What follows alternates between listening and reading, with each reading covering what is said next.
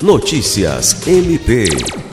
Representando o Ministério Público do Estado do Acre, a Procuradora-Geral de Justiça Cátia Rejane de Araújo Rodrigues participou nesta segunda-feira 16, em Cruzeiro do Sul, da abertura da 18ª Semana Justiça pela Paz em Casa, organizada pelo Poder Judiciário do Acre, através da Coordenadoria Estadual da Mulher em Situação de Violência Doméstica e Familiar.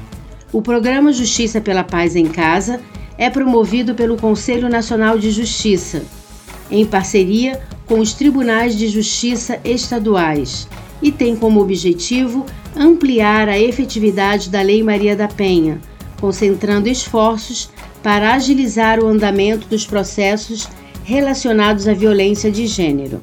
Nesse período, magistrados e magistradas priorizam o andamento dos processos judiciais de violência doméstica em especial a emissão de sentenças, despachos e decisões e, quando possível, a realização de audiências, de forma virtual, presencial ou híbrida.